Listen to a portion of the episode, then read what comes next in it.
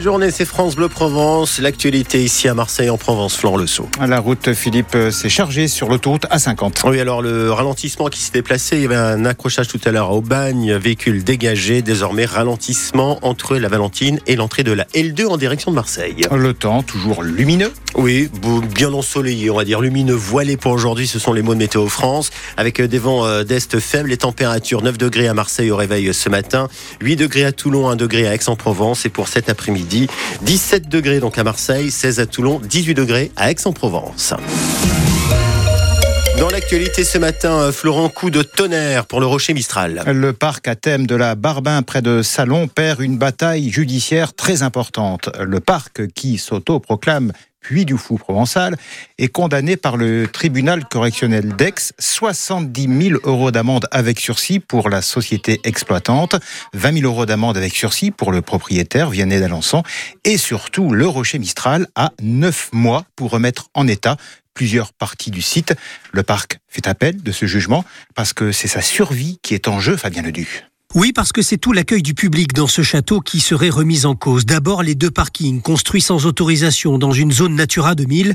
Le tribunal veut qu'ils retrouvent leur aspect d'origine, tout comme le jardin potager à l'entrée du site qui était classé en zone agricole, qui a été transformé en marché avec des étals et des espaces commerciaux. Ensuite, il y a divers aménagements pour faciliter l'accueil des visiteurs. Une grande dalle en béton devant la grande galerie, une esplanade de 2500 mètres carrés, des rampes d'accès en bois. Pour le Rocher Mistral, ces remises en état signifieraient tout simplement la fermeture d'un site qui accueille depuis trois ans 150 000 visiteurs à l'année, le Rocher Mistral, qui rappelle qu'il emploie 150 personnes. En faisant appel de ce jugement, toute décision est suspendue. L'ouverture du parc aura donc bien lieu normalement le 30 mars prochain. Fabien Ledu à la Barbin pour le 6-9 France Bleu Provence. La colère couvre toujours chez les agriculteurs. Certains sont même à nouveau mobilisés dans le Var, par exemple. À l'appel de la Confédération paysanne, ils se donnent rendez-vous à 13h 30 devant l'ancienne prison de Draguignan. Le convoi se rendra ensuite euh, vers une grande surface. De leur côté, la FNSEA et les jeunes agriculteurs estiment que la rencontre d'hier avec le Premier ministre s'est bien passée tout en affirmant qu'il faut aller plus loin d'ici le salon de l'agriculture dans dix jours.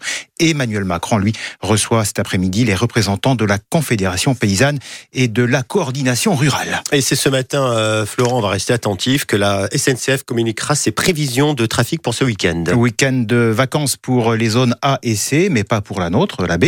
Alors le trafic s'annonce très perturbé en raison de la grève des contrôleurs. La CGT et Sud Rail réclament notamment des hausses de salaire. La direction de la SNCF estime avoir fait le maximum pour satisfaire leurs revendications. C'est une place de numéro un dont les Marseillais se passeraient bien. La ville est en tête du classement des voitures volées ou désossées pour les pièces détachées. Rétroviseurs, tableau de bord, roues, pare-choc, tout y passe. Les modèles les plus volés Clio 4, Mégane 4, Peugeot 3008. De quoi alimenter le trafic international vers les pays de l'Est, vers le Maghreb aussi. Et parmi les victimes, Solange, une habitante des quartiers nord de Marseille, elle nous raconte. Mon compagnon, ils ont volé deux fois. La première fois, on l'a retrouvé. Et la seconde fois, elle a fini cramée à la Castellane. Moi, ils m'ont volé les pneus sur ma place de parking. Ma voiture, j'ai retrouvé sur cale. Et ils, avaient, je ne sais pas pourquoi, ils avaient dû avoir une commande. Ils, avaient enlevé le, capot. Voilà. Euh, en plus, même l'assurance, à la fin, ils n'y croient plus, hein, parce qu'ils euh, ont voulu quasiment nous, recevoir. Pourtant, ils savaient bien que c'était un quartier où, c'était susceptible de s'arriver.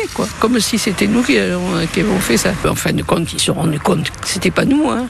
Bien sûr, témoignage France Le Provence recueilli par Fred Chapuis. Est-ce que vous avez été euh, déjà victime d'un vol de voiture? Tiens, on vous pose la question ce matin. Hein. Ou d'un vol de pièces détachées. Quelles conséquences pour vous au quotidien? Est-ce que vous avez été facilement indemnisé ou pas?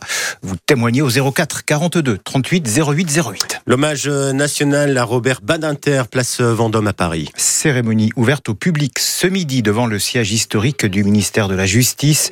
Le président Macron prononcera un discours où il pourrait évoquer son souhait de le voir entrer au Panthéon. La famille de l'ancien l'ancien garde des Sceaux ne souhaite pas la présence du Rassemblement national ni celle de la France insoumise. LFI annonce tout de même que deux euh, de ses députés seront présents.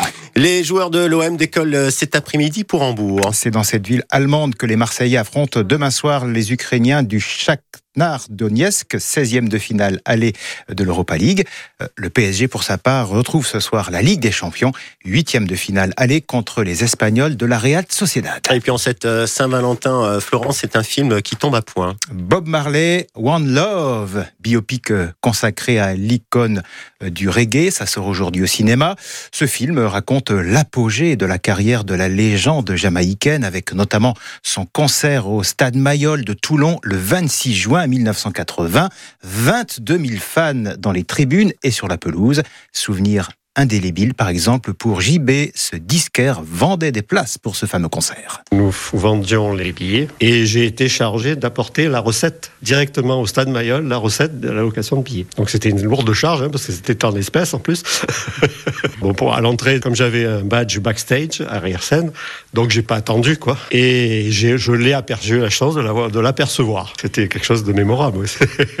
Vous avez toujours l'image en tête? Absolument, oui. Bah, il était euh, en train de se préparer apparemment. Il y avait les choristes qui étaient pas loin, je me souviens, ces choristes. Puis je suis pas resté très très longtemps, mais bon, j'étais fier de, de, de pouvoir approcher.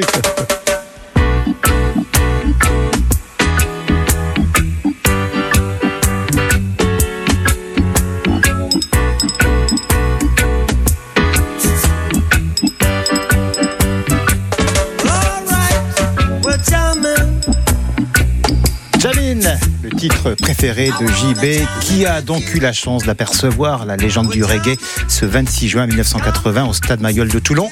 Il répondait à Sophie Glotin. Bob Marley s'est même baladé à l'époque dans le centre-ville de Toulon. Il avait même signé quelques autographes. Bon, il n'y avait pas de selfie à l'époque, mais non. on était déjà content d'avoir un autographe. C'est peut-être pas plus mal.